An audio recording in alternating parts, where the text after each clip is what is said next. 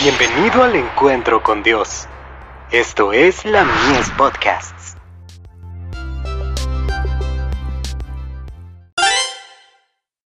Hijos e hijas de Dios.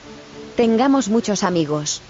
En todo tiempo ama el amigo, y es como un hermano en tiempo de angustia.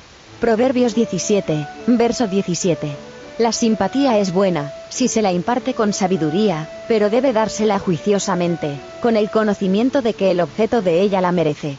¿Qué diremos de recibir consejo? Trata tu causa con tu compañero y no descubras el secreto a otro. No sea que te deshonre el que lo oyere. Manzana de oro con figuras de plata, es la palabra dicha como conviene.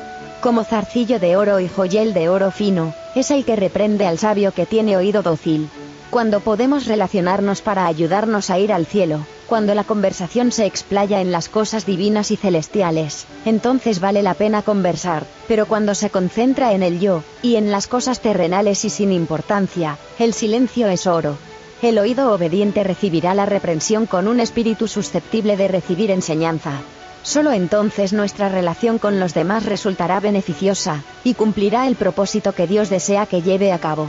Cuando se cumplen aspectos de la instrucción divina, el sabio reprensor cumple su deber, y el oído obediente escucha con un propósito definido y resulta beneficiado. Carta 52. 1893. Toda relación que formamos, aunque limitada, ejerce alguna influencia sobre nosotros. El grado de nuestro sometimiento a esa influencia quedará determinado por el grado de intimidad, la constancia de la relación, y el amor y la veneración que nos inspire ese amigo. The Signs of the Times.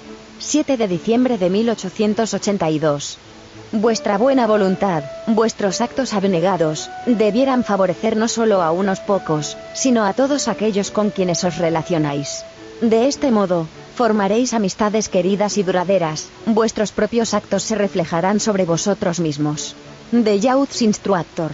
10 de noviembre de 1886.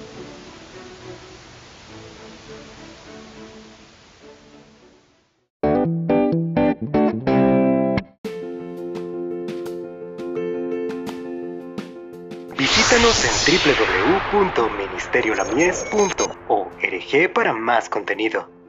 Dios te bendiga.